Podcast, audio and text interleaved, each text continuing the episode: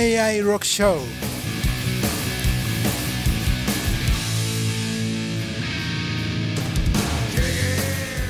Vamos a hacer eh, una serie de programas eh, hablando de la verdad. la verdad sobre proyectos en inteligencia artificial. Este es el volumen 1. Mm, yo creo que no hay mejor banda y mejor canción para ver quién es tu dealer de inteligencia artificial.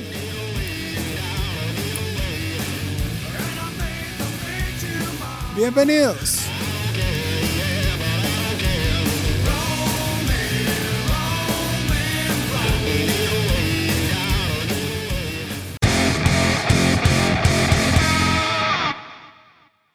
Bueno, muy bien, llevamos eh, ya varios días sin, sin poder hacer eh, em, AI Rock Show, ya estamos acá de vuelta.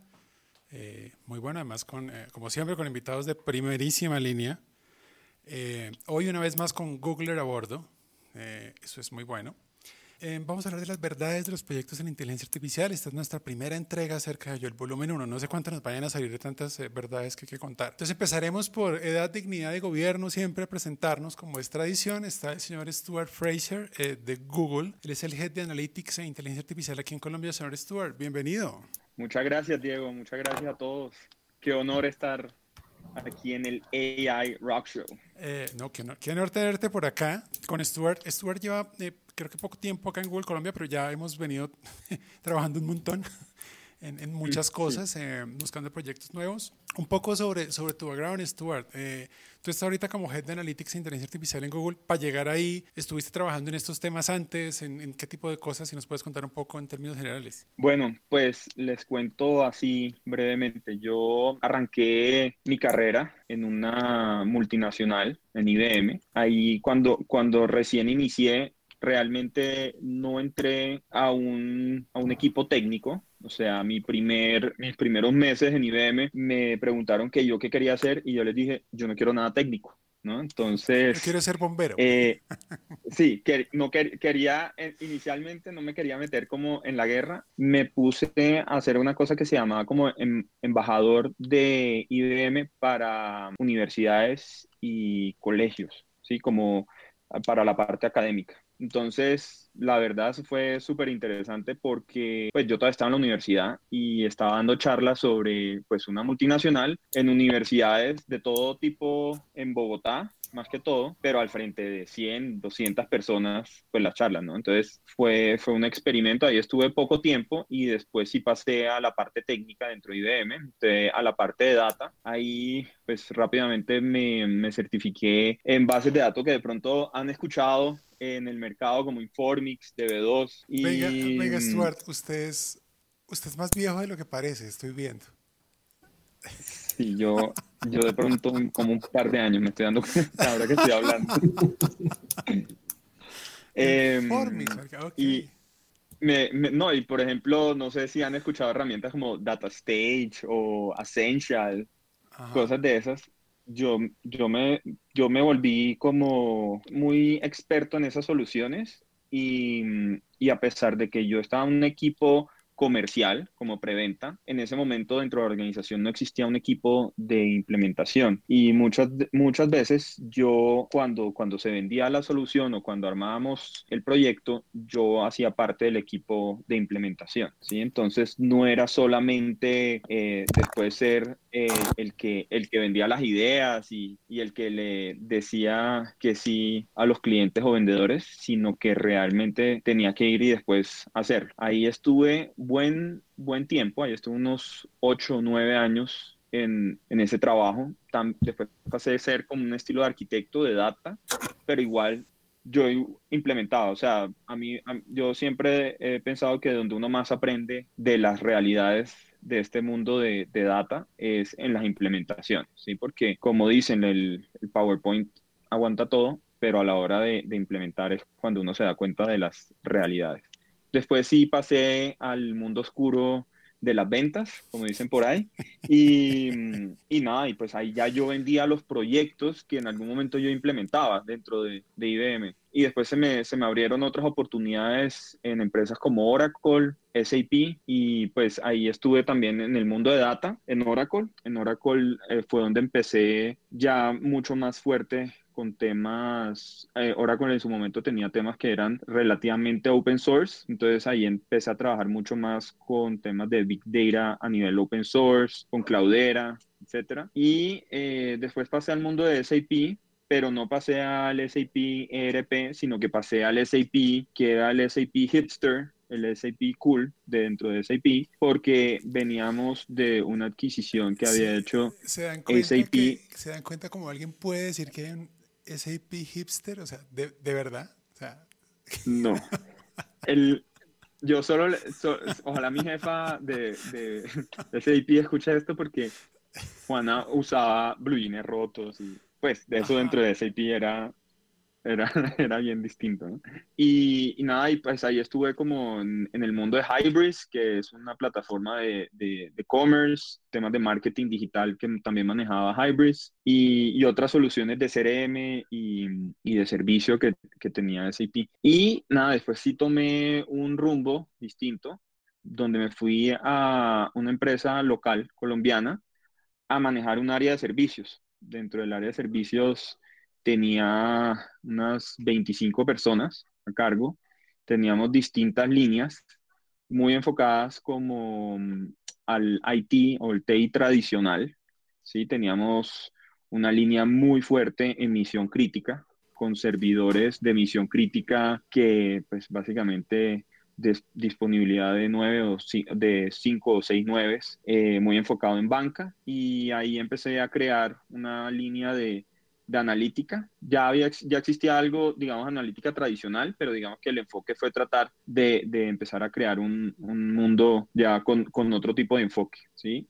Y bueno, y después se me, se me, se me apareció esta, esta oportunidad dentro de Google y, y realmente, pues para mí Google y temas de analítica, pues casi que son, no sé cómo decirlo, es como estar en el equipo de, de Roger Federer en, la, en el ATP, ¿no? O sea, me parece que... Es como estar en, los... en, el Real Madrid, pero no siendo James. Sí, no, no, quería decir Real Madrid para no herir susceptibilidades, porque hoy, hoy en otra reunión dije Real Madrid y había alguien ahí que le gustaba el Barça. No, yo creo que no importa tanto el ah. equipo, sino quién eres ahí. O sea, si estás en el Real, pero no eres James, estás bien. Sí, exacto. O sea, aquí realmente eh, dentro de, Google, Analytics eh, es un tema supremamente importante y, es súper innovador. O sea, me, ha gustado mucho lo, que he aprendido en este corto tiempo. Y, pues nada, ese ha sido el recorrido y así fue que terminé aquí en Google y, pues muy contento de estar acá. Pues qué bueno. Tenemos eh, también al señor Miguel Alexander Chitiva, Estoy muy orgulloso cada vez que digo estas cosas de este equipo que tenemos. De Miguel sí que estamos orgullosos de tenerlo en Grupo DOT. Eh, data Scientist, eh, ya en muchas batallas con nosotros. Eh, señor Miguel, ¿cómo está? Bienvenido. Muchas gracias por acompañarnos. No, a ustedes, muchas gracias por invitarme. Gusto estar acá con ustedes. ¿Cómo me lo trata la pandemia? Bien, cada vez más pareciéndome al de Wilson, al de. ¿Cómo es? El de Náufrago. Sí. Ok. Ahora voleibol.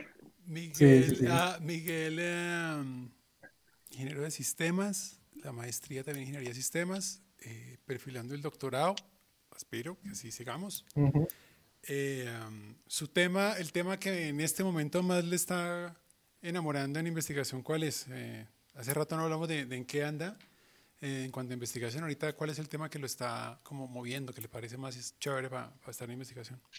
Pues son varios, eh, casi todos en torno a Deep Learning, que es como el estado del arte en prácticamente cualquier tarea de, eh, inteligencia artificial en el momento, pero eh, particularmente representaciones multimodales, es decir, cómo yo aprendo de texto e imágenes a la vez y audio a la vez, cómo puedo enfocar eso en un único espacio y sacar insights ahí.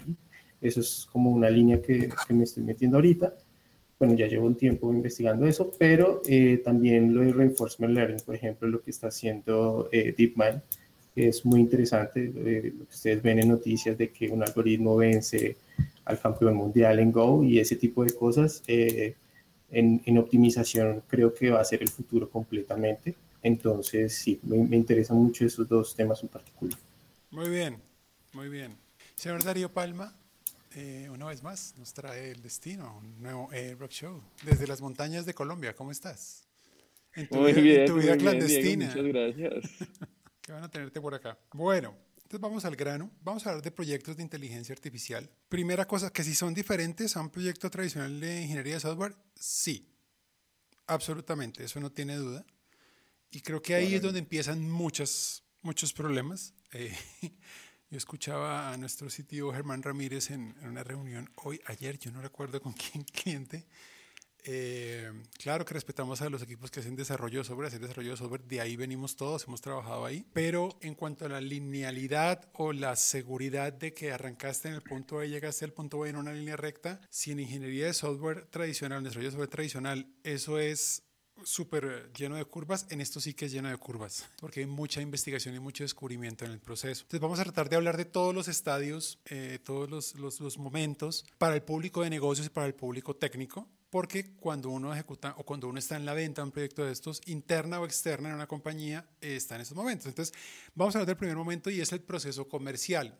Eh, en general hablemos de vender la idea, proceso comercial puede ser cuando yo como compañía, como, como partner que vende esos servicios o como fabricante, o yo dentro de una gran compañía, soy un equipo que quiere vender una idea, ahí estoy en un proceso de preventa. ¿Cómo hago para que equipos de negocio, gente que está metida en el negocio, no en el mundo técnico, empiece a entender. Entonces, cuando uno le habla de inteligencia artificial, proyectos que utilizan inteligencia artificial a los clientes, en ese mundo de venga, yo lo enamoro para convencerlo que se meta por acá. En su experiencia, si quiere abrir un poco la conversación, Stuart, eh, yo creo, o, Darío tal vez de ventas y luego más bien desde ventas empecemos a jugar la parte técnica, porque siempre Darío en ventas va de la mano con equipos preventa, o sea, Stuart igual. ¿Qué es lo que normalmente el cliente se, se espera encontrar? O sea, con el cliente, cuando a uno un vicepresidente le dice, voy a atender a la mejor compañía eh, de Hispanoamérica en inteligencia artificial y va a venir a hablarme de inteligencia artificial, ¿qué se está esperando un tipo que tiene 30 minutos exactos y que tiene mil cosas en la cabeza? ¿Qué está esperando encontrar? ¿Cuál es su expectativa que hemos visto, señor Darío? Esa, esa expectativa, digamos, lo, que ellos, lo que ellos típicamente esperan, un proceso que sea muy rápido, muy rápido puede ser cualquier cosa, pero esperan que sea muy rápido, esperan que sea eh, absolutamente determinista y en ocasiones esperan que eso solucione unos problemas de negocio que son muy, muy, muy profundos. O sea, tienen una expectativa de inteligencia artificial como si en serio pudieran ir y preguntarle, dime tú qué decisiones de negocio tomo para crecer 2X el próximo año. Ah, sí, ah, esa es la expectativa con la, que uno, con la que uno se enfrenta.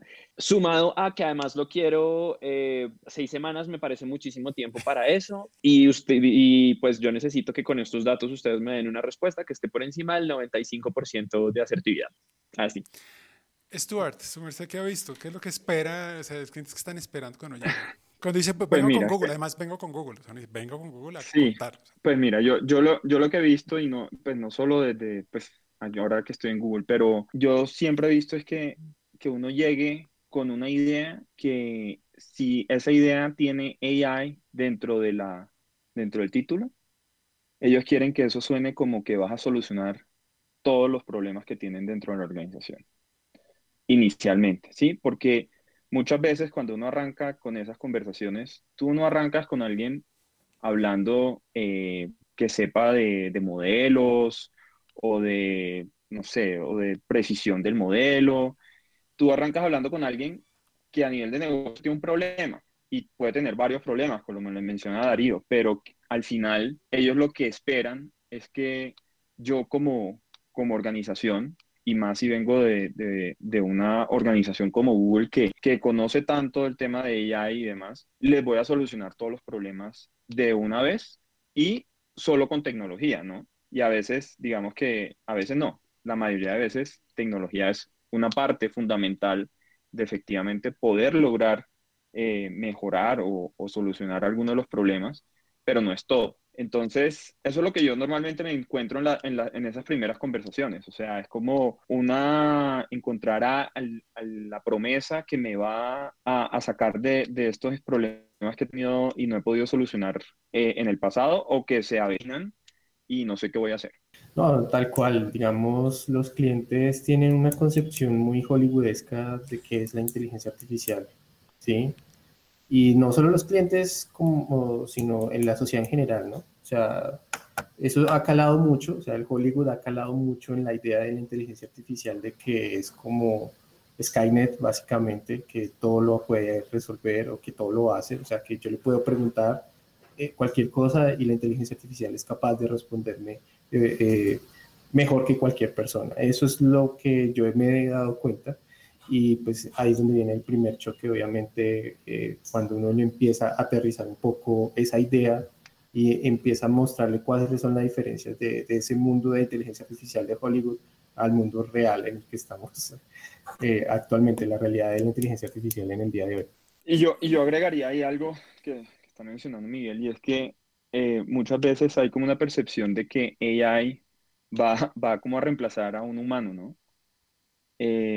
Dentro de, de, las organizaciones o, o inclusive en cualquier situación, cuando uno le está explicando a la abuela de uno qué hace uno en el trabajo y qué es AI, eh, uno puede caer en la trampa de inclusive traer un ejemplo donde uno está reemplazando a un humano. Pero la realidad es que los beneficios realmente a nivel de negocio y el otro día creo que lo hablábamos cuando estábamos en una reunión con un cliente, con ustedes, es cuando yo tengo esa mezcla entre AI interacción humana.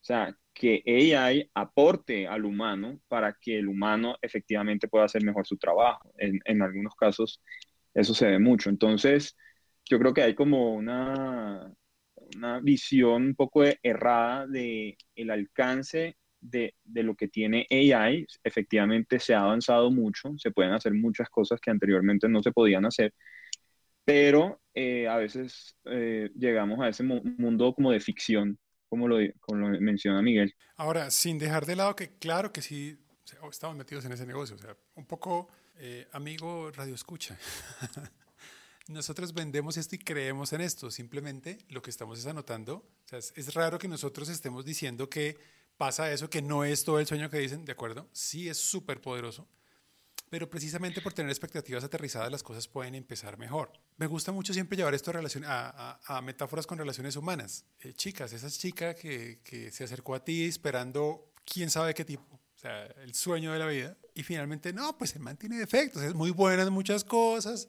es, es, mejor que otros tipos, pero tiene sus cosas, o sea, tiene sus límites, o sea, no, no existe el sueño perfecto. Entonces, es, es, es eh, un poco estar más aterrizado. Eh, y eso, eso nos lleva al siguiente punto y es uno pasa esa primera reunión donde seguramente logra entusiasmar, logra vender la idea, trata de aterrizar un poco.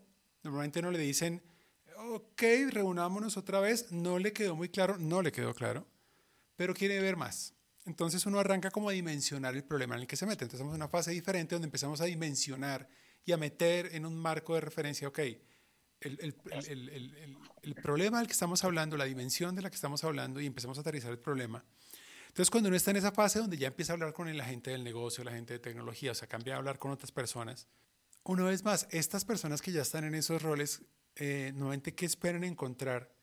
Y también yo también quisiera ver a uno, a uno qué le gustaría encontrar ahí. O sea, el ideal es cuando pasa qué, cuando yo voy a ese punto, digamos que todo funcionaría mucho mejor si pasa qué de lado y lado. No sé quién quiera empezar con esa, con esa pregunta. Tengo algunas, algunas ideas de lo que, de lo que me he encontrado finalmente, cuando uno habla con, con, la gente de negocio y logra, y logra ese entusiasmo de, de, las personas de negocio, resulta que si uno no es cuidadoso con eso, entonces ocurre una visión de túnel.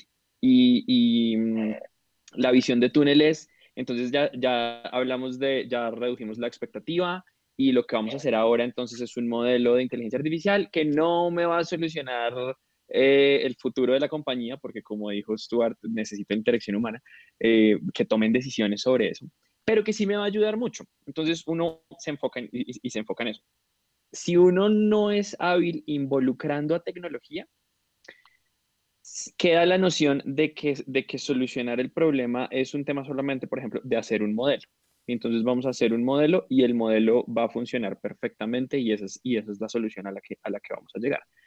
Uno tiene que involucrar tecnología y en, mi experiencia y en la experiencia que nosotros como grupo tenemos, es importante involucrar, involucrar a las personas del negocio, sentarlas con las personas de tecnología, porque resulta que lo que nosotros construimos entra a coexistir eh, con, una gran cantidad de soluciones y políticas y herramientas que las empresas ya tienen.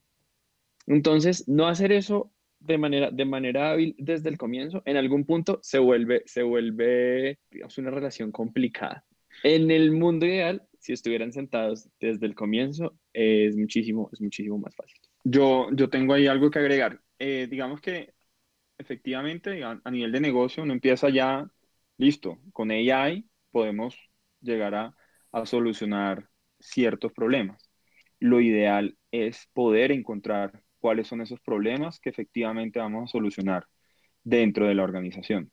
Muchas veces identificar los problemas no es tan sencillo, ¿sí? Porque yo puedo tener una percepción de lo que ese cliente quiere mejorar, de lo que me ha dicho, pero el cliente muchas veces sabe efectivamente qué es o cómo funciona ese proceso y para poder ayudarlo es donde yo tengo que empezar como, como a trabajar en equipo con el cliente para identificar esos problemas. Porque al final del día, ¿qué es lo que, qué es lo que pasa? O sea, yo tengo que medir de alguna forma este proyecto y cuál es el nivel de éxito de la implementación de un proyecto de AI o un proyecto de, de un proyecto de AI. Entonces, pues si yo no tengo claro el problema desde el inicio y cuáles, digamos, son los como los resultados a nivel de éxito, pues difícilmente voy a, a tener tanto a un cliente contento como yo estar contento de que hice un buen trabajo dentro de ese cliente, ¿sí? Porque al final del día esto, esto va en ambos lados, ¿no?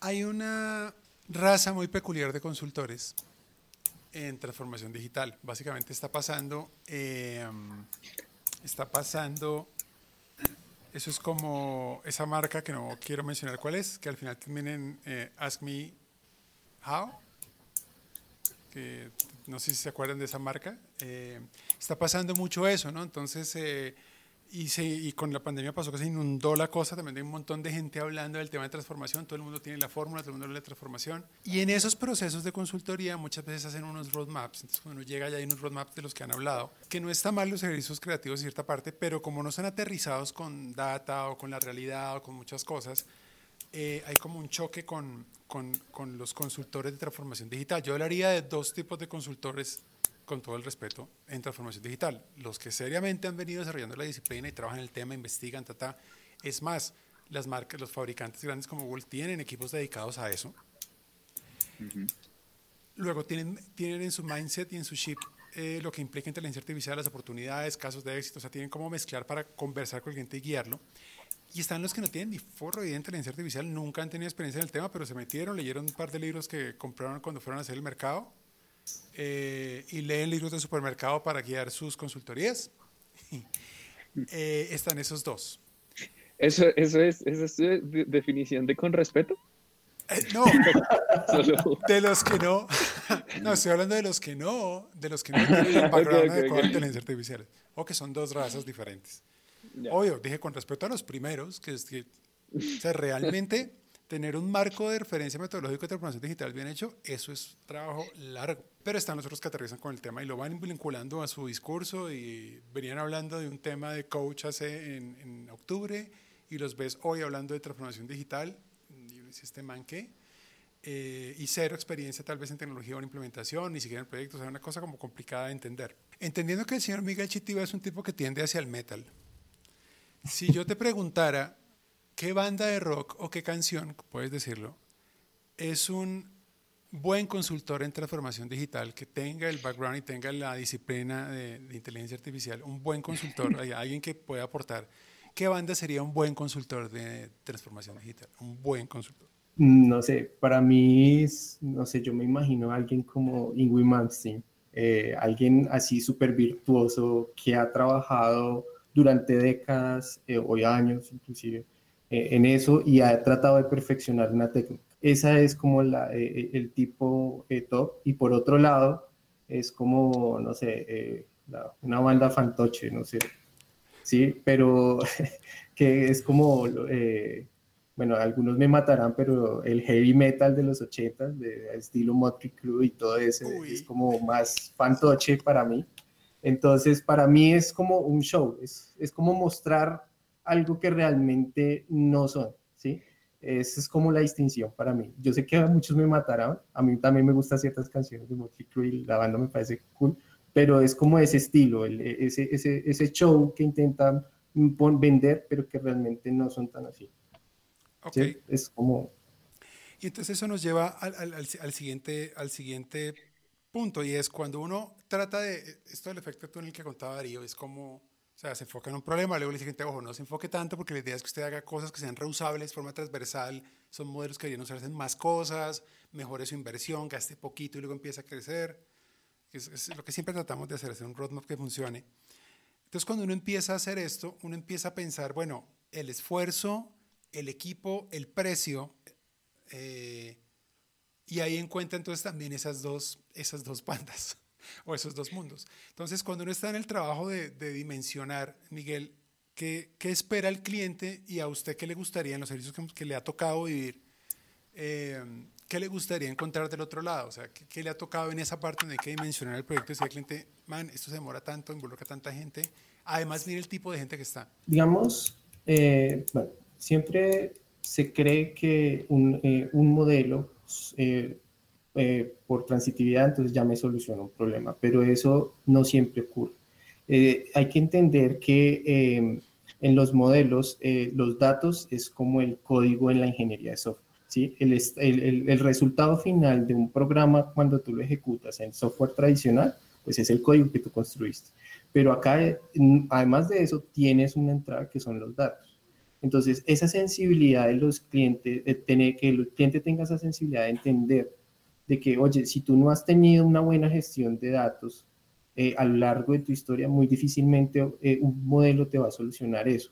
Entonces, ahí es donde se empieza a abrir y ya un modelo no te soluciona el problema, sino tal vez tengas que hacer eh, un proyecto de calidad eh, de dato en paralelo mientras vas solucionando dos o tres eh, problemas bien particulares que pueden ser dos o tres modelos en paralelo, ¿sí? Entonces, la solución ya no es un único modelo, sino se abre. Entonces, que, que, los clientes tengan esa sensibilidad de que entiendan que estos datos, que estos modelos requieren un buen manejo de, de, la información y de los datos en la compañía es como, eso, eso hace que solo se solucionen muchas cosas.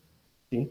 Eh, hemos tenido clientes, por ejemplo, que dicen, no, yo sí tengo mucho, mucha historia de los datos. Uno le dice, ok, ¿cuántos años tienes? Eh, no, cinco años de historia, ah, ok, suena interesante. Entonces uno le dice, ¿cuál es la cantidad aproximada de datos que tú recopilas eh, eh anualmente? Y te dice, no, eso es una encuesta anual, o sea, es decir, tienes cinco datos. Con cinco datos ningún modelo te va a poder dar un, buen insight de una solución real. Entonces, ese yo creo que es como eh, donde empieza uno de la parte técnica, obviamente la parte funcional hay muchas más cosas, pero la parte técnica es como lo que más le pega a uno. Pues mira, yo mi experiencia con temas de dimensionamiento va muy de la mano eh, con ese, el famoso Pareto 80-20, ¿no? Entonces, uno empieza ya, como dice Miguel, a entender qué, qué data hay realmente, o sea, ya uno a nivel de tanto de preventa como de venta identificó el caso de negocio, el modelo de negocio, cómo le va a dar el beneficio al cliente. Uno está completamente convencido de que eso efectivamente se puede hacer. Pero cuando yo empiezo a identificar cierta información, me empiezan a salir dudas. Entonces, no, no lo mencionó Miguel, pero hay un componente muy importante que es todo el tema de preparación de datos y calidad de datos, que a veces, y no casi siempre, y esto no sé si sea una de las realidades, se puede llevar ese pareto, o sea, el 80% del esfuerzo en, la, en el proyecto, como yo le decía a todo el mundo, no subestimen el tema de, de preparación, calidad de datos, o sea, piensen que los datos están incompletos, piensen que nos va a tocar hacer tareas manuales, piensen que la calidad de datos es pésima. Miren, eso, ok, el histórico de hace 10, 15 años, buenísimo, ¿sí? Pero uno se pone a ver y hace 10, 15 años de pronto no existía, eh, no sé, el número telefónico o el, correo electrónico. Entonces lo empiezan a guardar en, un, en, una, en una columna que era segunda dirección y de ocho años para acá, ya ahora sí hay correo electrónico en el aplicativo. Entonces empieza uno a tener una cantidad de problemas que, y, y, me voy un, un momento para el mundo de Miguel, pero cuando pues yo hablo con científicos de datos y me pongo a hablar con un científico de datos que está en una implementación y lo único que está haciendo es preparación de datos, perdóname, pero, pero el tipo ya al, al lapso de, de, un par de meses quiere renunciar, o sea, no quiere seguir más el proyecto porque eso no es a lo que se dedica. Le, le pegaste un punto clave para ti, amigo que estás invirtiendo, para ti, padre de familia que inviertes en el doctorado de tu hijo que está ahorita en Europa o que está, no sé, lo llevas, lograste cantar a Stanford o está, qué sé yo, en London College. Esos que están haciendo un esfuerzo importante en desarrollar su carrera, bien, pero cuando entres, tu 80% de tiempo, amigo mío, no va a estar en solucionar los problemas del planeta, sino en cuadrar datos es la realidad de los datos. Tratamos de tener equipos eh, de, backend que los apoyan o que les ayudan, eh, o, analistas, pero un pedazo grande de tu vida va a estar en remendar datos. Perdón, y, pero, y para llegar a, esa, a ese compromiso a nivel de venta que se hizo en algún momento, definitivamente el componente de arreglar datos se vuelve esencial, porque inclusive Miguel lo dijo ahorita, si si yo no tengo la data o no tengo el histórico o tengo data incompleta o pésima calidad de datos, pues al final del día un modelo que yo ejecute o que haga X o Y, pues no me va a generar el valor que yo tuve en la promesa de venta. Y, en la y lo que pasa desde el punto de vista de venta, que efectivamente uno quiere solucionar el problema a los clientes, uno busca con los equipos de negocio cuáles son las mejores alternativas dentro de esa industria porque ya lo hicimos en otro cliente, pero, pero al final del día yo en ese proceso yo todavía no sé cómo está la data. O sea, yo cuando, cuando a veces llegamos a, a firmar un contrato, yo todavía no he hecho un análisis detallado de esa data. Y ahí va otro punto a nivel de, del dimensionamiento. Hay muchas veces que uno dice, deberíamos hacer un assessment o una fase cero o una fase inicial para yo poder levantar más detalle de esa información. Muchas veces, por ejemplo, en el caso de Grupo tendríamos que hacer como algún tipo de inversión en tiempo, en materiales de personas para que vayan y hagan ese assessment y eso, eso normalmente cuesta una plata, pero si yo como Grupo me pongo a hacer assessments en distintos clientes y ninguno me firma un contrato después por X o Y razón o porque no se dio el negocio, pues yo en algún momento pues estoy, estoy como regalando, por así decirlo, mis servicios. Entonces, yo tenía una pelea antes donde yo siempre quería tener algún tipo de assessment en la preventa que fuera cobrable al cliente y de esa forma yo pudiese asegurar una implementación mucho más transparente. Obviamente es el, es, es el mundo ideal, es un mundo muy difícil realmente de llegar porque en un proceso de venta yo no puedo esperar a hacer una venta intermedia para levantar información. ¿Sí me va a entender? Entonces, desde el punto de vista de negocio, desde el punto de vista yo cuando llego al negocio y el cliente quiere que yo con AI le solucione todo, yo lo primero que tengo que hacer como un consultor responsable que efectivamente he estado como en la batalla y sé que este tipo de cosas pasan, es lo que dice Darío, hay que aterrizar un poco las expectativas y las expectativas son supremamente importantes. Para nada quiere decir que no lo podamos hacer, pero hay que hacer las cosas bien, si me, si me a entender. Y, y, pues si yo no tengo la data en algún momento o, o, simplemente yo estoy, por ejemplo, hay casos donde el cliente ni siquiera tiene data interna, sino que quiere hacer la estrategia, pero con data externa. Entonces, a nivel de negocio, eso con estrategia pues la competencia lo puede hacer igual porque tiene acceso a esa data. Entonces, eso te va a dar un, un diferencial tú como consultor en ventas deberías decirle, oye, deberías recomendarle o ser consultivo con el cliente y efectivamente hacer lo que sea correcto para el cliente. ¿Sí? Entonces, todo está conectado, nada es perfecto, súper difícil realmente hacer una estimación, un dimensionamiento a nivel de servicios. Y, y otra realidad que, que, pues, que yo caía anteriormente, no sé si ustedes como, como grupo también, pero entonces yo muchas veces arranco, por así decirlo, sobredimensionando un poco y después la negociación, no sé qué, y lo que le dice Darío, no, que, que seis semanas es mucho, que no sé qué, entonces yo tengo que cerrar esto, tengo que ver cómo hago para que este proyecto se vuelva realidad. Y, y mucho, no, ahí, ahí, ahí, vemos, ¿sí? Entonces, ese ahí vemos es lo peor que le puede pasar a un área de servicios porque entramos en sobrecostos que empiezan a afectar negativamente pues a las empresas que están haciendo estas implementaciones. Entonces, es, es supremamente complejo hacer el, el tema de, de, dimensionamiento, me parece a mí. Hay, hay, un punto importante y esto va incluso, o sea, una vez más, venta interna o venta externa. Si, si el negocio es, si tú eres una compañía que hace esto o un consultor que hace esto, o dentro de la compañía lo quieres hacer, y es que hay que tratar de, de, mediar entre, se necesita una prueba, una verificación con datos para que yo pueda asegurar más, o sea, es como el huevo y la gallina, siempre es como ese tema, y ojalá haber inversión para hacer esa primera parte, si está esa inversión, entonces estás vendiendo y gasté, pero ven, gasté solo para que me dijeras que se podía. Señor Darío, un poquito sobre eso, cómo nos ha ido con eso, porque no, no es, es de las cosas más difíciles en, este negocio. Hacer análisis, análisis de datos digamos, de, de, esa forma, como voy a entrar a ver qué es, qué es lo que hay solamente, no tiene, no tiene un efecto impactante en el negocio.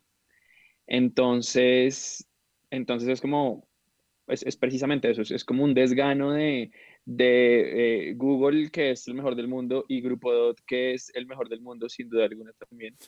Vinieron y se sentaron acá y, y, lo que me dicen es eh, que mis datos están bien a un 60%. ¿Y con eso qué? Entonces, el, el efecto, el efecto pues, mal, mal, llevado puede llevarse a eso. Entonces dicen, ok, entonces puede que ustedes no sean los consultores que realmente saben de eso, cuando uno hizo pues un due diligence importantísimo. Lo que nos ha dicho a nosotros la experiencia es que si uno puede darse la oportunidad de invertir en conjunto, cliente y, cliente y grupo, para revisar eso, nosotros tenemos una cosa que se llama el, el, análisis exploratorio de datos, que sí es esa revisión, esa revisión de los datos, cómo están y, y, cuál es la calidad de los datos, pero que van muy hilados también de esos datos, qué historia le cuentan al cliente que el cliente no conozca. Entonces, el cliente ve el resultado frío de cuál es la calidad. Pero además, la apuesta que nosotros hacemos cuando nos sentamos a eso es que el cliente vea algo de su negocio que no sabía. Esa es como en, en lo que mejor nos ha ido para, para no quedar como pues me mandaste un Excel ahí con las definiciones y ya. En ese sí, el análisis exploratorio, Miguel creo que puede ahondar más en, en qué cosas chéveres uno encuentra ahí.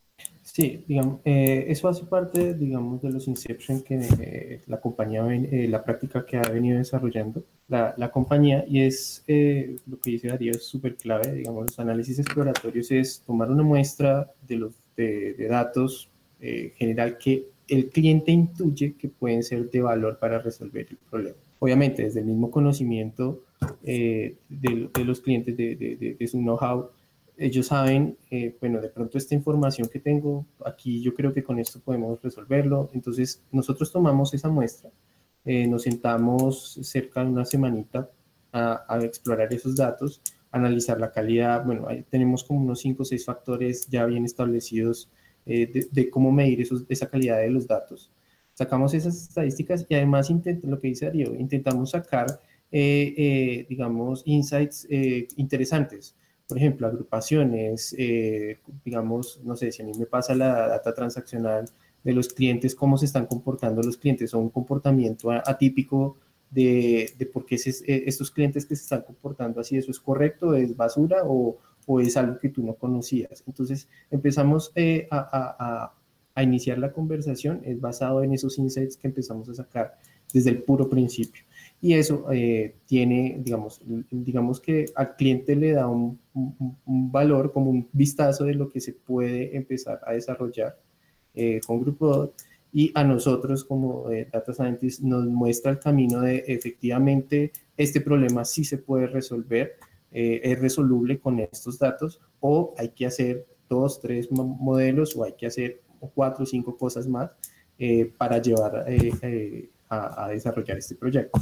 Ese es como eh, la clave que yo siento que nos ha, eh, y es un factor diferencial que, que hemos imple venido implementando y que yo, pues de los, en otros sitios que yo he trabajado, digamos, no está tan bien eh, como engrasado como ya lo tenemos en, en Grupo. Absolutamente, garantizado. Señor Stuart, acá llegamos a un punto que es, bueno, nosotros, Grupo eh, utiliza Google Cloud y invierte y hace todas sus inversiones en investigación y certificación en Google Cloud. Es una decisión que se tomó afortunadamente hace ya siete años, muy buena decisión, nos cambió positivamente la vida. Su merced es más de rock ochentero, noventero, de acuerdo a lo que me contó. Entonces, vamos a hablar como del core de donde están los datos. Entonces, un poco para explicar por qué Google quisiera empezar con, con esta pregunta. Entonces, banda o canción para estas tres. Claudera. Claudera. Banda o canción de Claudera. Pone difícil. Yo soy como malo para nombres. A ver, ¿qué puede ser? es que primero, primero estoy pensando qué puede ser, digamos, Claudera a nivel de como de sentimiento, ¿me entiendes? Antes de pensar en la canción. Y estoy pensando que es como este estilo, a ver si ustedes me ayudan de pronto con la canción. Pero siento que, que de este estilo que, que te cautiva la canción, te parece chévere la canción, pero a mitad de camino de pronto la canción o se vuelve repetitiva o te desinfla de cierta forma. No sé cómo, cómo explicar. Bien, bien, bien, bien. Entonces tú dices, uy, esta, esta canción es buena, sí, esta canción me gusta. Sí, sí, sí. Y en mitad de canción la estás cambiando porque, no sé, te, nada, se te, se, ya, se te, se te, se te apagó la magia con lo que arrancaste en la canción. Hay, hay una, hay, a mí me gusta mucho Red Hot Chili Peppers. Hay una canción que me gusta y no me gusta, que, con la que tengo exactamente ese sentimiento que es By the Way. Eh, standing in line to see the show tonight, porque arranca súper potente y luego arranca la parte del rapeo y uno dice como, marica, no me cuadra. Eh, ok. Y además por nivel de banda creo que puede ser, porque Claudera no es para nada malo. Pero tiene eso, no, como para que nada. ya cuando empiezas a convivir con la cosa, dice, ah, hay, hay, mucha arandela, hay mucha cosa que no, tal vez no había visto. Eh, hay, hay, mucho, hay mucho tema operativo técnico. Sí que se empieza, se empieza a volver mamón, ¿me entiendes? Y, y, y, controlar y manejar eso a veces se te empieza a salir de la mano, entonces tú quieres hacer algo nuevo y lo piensas dos veces porque dices, uy, parce, porque me, me toca me toca hacer X, Y, Z, o sea, me toca pensar como en otras vainas, no solo en la parte, en la capacidad analítica que me puede ofrecer. Teradata. uy, no, Teradata, Teradata sí me, me genera como como, como un rock suave, comienzos de los 80, ¿sí? Como, como, como muy tranquilo, muy estable, ¿sí? Muy estable en el buen sentido de la palabra, pero que ya de alguna forma es de esas canciones que, que en algún momento fueron, fueron buenos clásicos, pero que de pronto hoy en día un DJ ya no está incluyendo dentro de sus buenos clásicos, ¿sí? O sea, como no sé, es que yo con, con canciones, yo le digo a, a Google que, que, que, ponga 80s rock music y le voy diciendo next, next, o, o me quedo en la canción. O sea, lo, me encanta esa música, pero nombres de canciones o de bandas. Esto que está saliendo del fondo es, es, una banda que se llama Wham. Sí. que podría ser tal vez Teradata. Eh, esto me cochuda. Este es el señor George Michael. eh, por ahí puede ser. Muy bien. Y. Um, va para ti, Terata. Esto es Terata. Pero la mejor parte es cuando entra el saxo. Bueno, o sea, es la que estoy esperando, pero no la logro. Cuando arranca con toda. Todo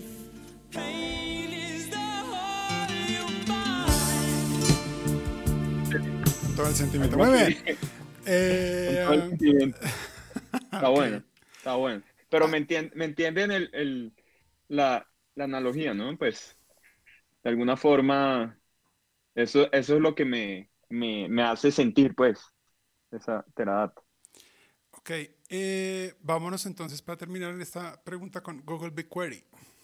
Bueno, eh, Google BigQuery sí, sí me parece como, como una canción que no es muy pesada, tampoco es suave, es una canción como, como buena o como intermedia, ¿sí me entiendes? Como en, en, a nivel de rock, no es que sea una vaina así heavy metal de, de esa época, pero que, que, hoy en día sigue siendo un clásico y que, eh, no sé, se puede poner en mitad de rumba vallenata y la gente la canta, o de alguna forma tú estás en tu casa y la puedes escuchar mientras estás trabajando muy tranquilo, O sea, como que de alguna forma tiene esa flexibilidad de que en distintas situaciones es una canción que, te gusta. no sé qué, tipo de canción puede ser ahí porque pues hay, hay varias. Se me ocurre de frente Guns N' Roses. Ok, ok. La estructura como para que uno la pueda, que, que, sea lo suficientemente versátil, pero lo suficientemente potente para que uno sepa que, que, hay mucho construido, pero pues es una canción de pop que uno canta. Y que te da como versatilidad en distintas situaciones de, no sé, del momento en el que estés. Por ejemplo. Muy bien. Eso podría ser. una buena canción. sí, sí, sí. Señor Chitiva, ¿qué opina? ¿Está de acuerdo con él? A mí me suena más a una canción en particular, pero no es de rock. Es más, es, de música clásica. Es esta obertura 812 de Tchaikovsky, esa que al final empieza con los cañones, las campanas, porque es que empieza con, o sea, uno cada vez que va descubriendo más la herramienta se da cuenta que eso le meten y cada vez se pone mejor y más emocionante. Eso me suena eh,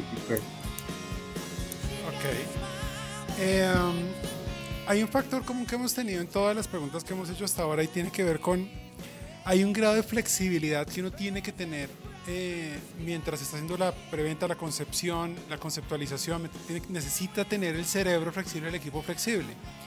Y hay un tema, es la herramienta flexible que le ayude a que rápidamente haga descubrimiento, que no le cueste un montón, que le pueda apagar, prender, eh, que no tenga que pagar un licenciamiento, o sea, que implique toda una cosa de 20 ingenieros para encenderla, para alinearla, eso hace BigQuery y el conjunto de cosas que están al lado. O sea, ayuda mucho a que si uno está prometiendo un proceso ágil en el que va a ir construyendo, pues ahí está, la aprendes, pagas un par de dólares y ya está, va a ser algo más grande, ok, pagaste un par de cientos, pero no pagaste un montón mientras ibas probando y ibas validando al cliente o a la organización que eso funciona. Eh, en esa versatilidad creo que, que puede estar la gracia de Google con BigQuery. O sea, creo que, creo que tiene esa... Para compañías como nosotros que trabajamos de esa manera, donde tenemos que ir construyendo poco a poco, o sea, al cliente no le prometemos nada, sino que vamos juntos construyendo. O sea, le prometemos que eso sí vamos a descubrir algo. Vamos a llegar a algún lado, vamos a descubrir algo muy bueno, pero tenemos que trabajar para que eso pase. Eh, la herramienta Casa Perfecta, creo que ahí es donde el matrimonio funciona bien con Google. Casa exacto para esa, para esa versatilidad. Eh, hasta ahí todo muy bien si uno logra empezar a mostrar ese primer análisis, de pronto uno descresta al cliente y dice, mire lo que no había visto, pero eh, viene siempre, sistemáticamente, pasa. Hay un primer revés en la ejecución de los proyectos, lo hay. De alguna razón, por alguna, va a pasar algo de diferente tipo. Entonces no sé si cada uno de ustedes podría pensar en el típico primer desencuentro en ejecución de proyecto, cuando ya se empezó a ejecutarse, ya pasó toda esta fase, en teoría ya sabemos qué vamos a hacer, ya nos hemos conocido, hicimos un primer análisis de pronto exploratorio, ya dijimos por dónde vamos, y ¡pum! pasa algo, y son de diferente índole. Eh, ejemplos de cosas que pasan en los proyectos de inteligencia artificial. Eh, convivir con el error. Eh, digamos, los modelos de inteligencia artificial se basan en una premisa bastante simple y es reducir el error de una métrica pero reducir el error no significa eliminarlo. Entonces, por ejemplo, si yo predigo, no sé, un sistema de clasificación, que es muy fácil de entender, un sistema de clasificación, tú le metes datos y dice, estos datos que me pasaste corresponden a la categoría 1, 2 o 3. ¿Listo? Ese es un sistema de, de, clasificación. Eh, eh, de nuevo, estos son eh, el error eh, bien intrínseco en los modelos. Entonces, si yo te hago mil predicciones y de esas mil predicciones salió una errónea, ¿sí? que es normal, o sea, tú tienes un, 99% de accuracy en, en, ese, en ese caso, ¿sí? el cliente no lo va a comprender, dice, pero ¿cómo, ¿cómo es posible que tú me estés dando un modelo que falla? No, es que no está fallando, simplemente es un error entre montones de predicciones que va a hacer el modelo y los modelos no son, eh, no son eh, exactos, nunca, eh, pues en unos años, de aquí a, hacia unos años, no serán exactos. Entonces, ese es como el primer encontronazo que los clientes quieren que sus modelos sean perfectos, pero eso no es posible y no es posible porque incompetencia de uno desde la parte técnica, sino porque es algo intrínseco de los modelos. Y que llevar a entender a un cliente eso es muy, muy complicado y puede ser la primera fuente de roce. Pues mira, yo, yo no sé, yo tengo como dos, dos tipos de, de roces que pueden haber. Uno va muy asociado a lo que, lo que está mencionando Miguel y muchas, viene, muchas veces proviene de, puede ser de, de la calidad de datos, de la preparación de datos, de los datos que hay actualmente dentro de la organización. Y puede que yo esté llegando a unos niveles, ni siquiera estemos hablando del 90, estoy llegando a un 80% de efectividad del modelo. Entonces, si, si, yo estoy, si yo estoy trabajando con el equipo de tecnología dentro del cliente, pues eso es inaudito, eso es, no, no, está, no es aceptable. Pero de pronto si yo hablo con el equipo de negocio del cliente, pues ya yo estoy teniendo un avance muy importante en el proyecto, o sea, sobre el beneficio que le da ese 80% realmente al negocio. Entonces, e, e, ese roce yo veo que se da de alguna forma porque cuando empezamos el proyecto, cuando se firma un contrato y arranca el proyecto, muchas veces, ya sea por error nuestro o error del cliente o cualquier cosa, muchas veces no se cree que como es un tema de inteligencia artificial, es completamente técnico, ¿sí? Y ahí es donde yo veo que ese es mi segundo punto. Ahí a veces, no a veces, casi siempre se necesita dentro de mi equipo tener mucha interacción con el equipo de negocio del cliente para entender que lo que yo estoy haciendo, así yo no estoy llegando a esos niveles del 90% con el modelo, realmente estén aportándole valor al negocio. Entonces, a veces ese roce se da por mi lado, porque yo digo, uy, a nivel técnico no estoy llegando a más del 80%, ¿sí? Pero resulta que si yo tuviese de alguna forma dentro del proyecto y bastante interacción con el equipo de negocio del cliente, yo me estaría dando cuenta todo lo contrario, que efectivamente estoy generando valor. Entonces puede venir de mi lado el roce, donde yo le digo al cliente, no, no he podido eh, mejorar el modelo o, cualquier cosa y resulta que entramos como, como en una, una, bola de nieve y muchas veces pues eso se da cuando, cuando empiezo a involucrar a más personas del lado de negocio del cliente, porque al final del día el cliente es el experto en su negocio y, y yo necesito esa interacción. Entonces ahí es donde, bueno, uno vuelve a reestructurar un poco como, como el equipo y a involucrar a más personas de, del cliente, hacerle entender al cliente que necesitamos mucho más interacción de ellos y que no es un tema completamente técnico. No sé si, si eso suenan campanas de cosas así que las hayan pasado, pero pues a mí me han pasado así parecidos. Total. Lo que, lo que yo más he visto es que finalmente las oportunidades de, de inteligencia artificial, o sea, desde que se convierten, desde que son oportunidades comerciales a que pasen a proyectos, pueden pasar varios meses esos varios meses son meses de muchas interacciones con el cliente. En esas muchas interacciones se toman decisiones, se conversan de cosas, el proyecto cambia, los alcances se mueven, se mandan propuestas, hay, un, hay una comunicación continua que, digamos, duró, qué sé yo, cuatro meses. Y el proyecto en total dura tres. Entonces, cuando el cliente dice que sí, hacer, hacer como la entrega total de todo lo que ocurrió en los últimos cuatro meses para que el equipo de proyectos comience y para que el equipo de negocio del cliente esté alineado con eso, es muy difícil. Entonces, seguramente lo que pasa en esas primeras semanas es que se sienta ya el equipo de proyectos, se sienta con el equipo del cliente y alguno de los dos entendió algo diferente. ¿Por qué? Porque, porque es una traza muy larga de proyectos y pensemos que, pues, finalmente en, un equipo comercial uno no cierra todas las oportunidades. Entonces, seguramente, seguramente hay un, grado de detalle diferente eh, de entendimiento eh, al comienzo, cuando uno fue y visitó y echó el cuento y el cliente lo escuchó y contó por encima cuál era la necesidad, pero de pronto el cliente se quedó con alguna cosa que uno dijo en esa primera reunión y eso no se volvió a tocar en todo el proyecto y cuando se cierra, el cliente al y dice, oigan, pero esto que ustedes me contaron la primera vez y ahí el, el, el equipo, el equipo del proyecto dice, uy, momento que esa parte no, no estaba conversada. Entonces, hay un tema de comunicación que es supremamente delicado, que ocurre porque las oportunidades, o sea, trabajar esas oportunidades son procesos largos donde se involucra mucha gente. Muy bien. volumen uno de muchos porque hablar de esto es larguísimo. Hay mucho de qué hablar. Nos quedan faltando un montón de cosas, pero, pero el tiempo se nos acabó por ahora.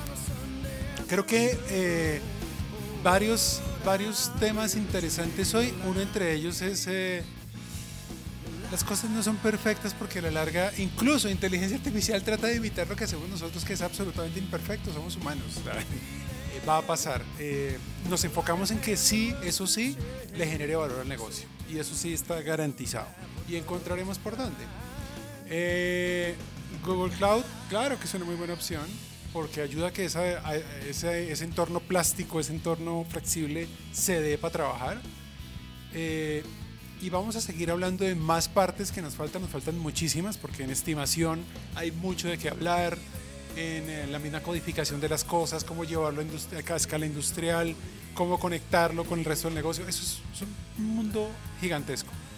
Em, por ahora nos quedamos con esto. Muchísimas gracias, señores, por su participación el día de hoy. Vamos a volver a seguramente estar en este espacio eh, conversando sobre, sobre la evolución. Aquí ya llegan mis chiquitos. Es hora de ponerle cuidado a los niños también. Chicos, muchísimas gracias por su compañía. Muy buen show. Diego, muchas gracias. Ok, gracias. Stuart, por estar con nosotros. Muchas gracias. Gracias. Gracias. Un abrazo.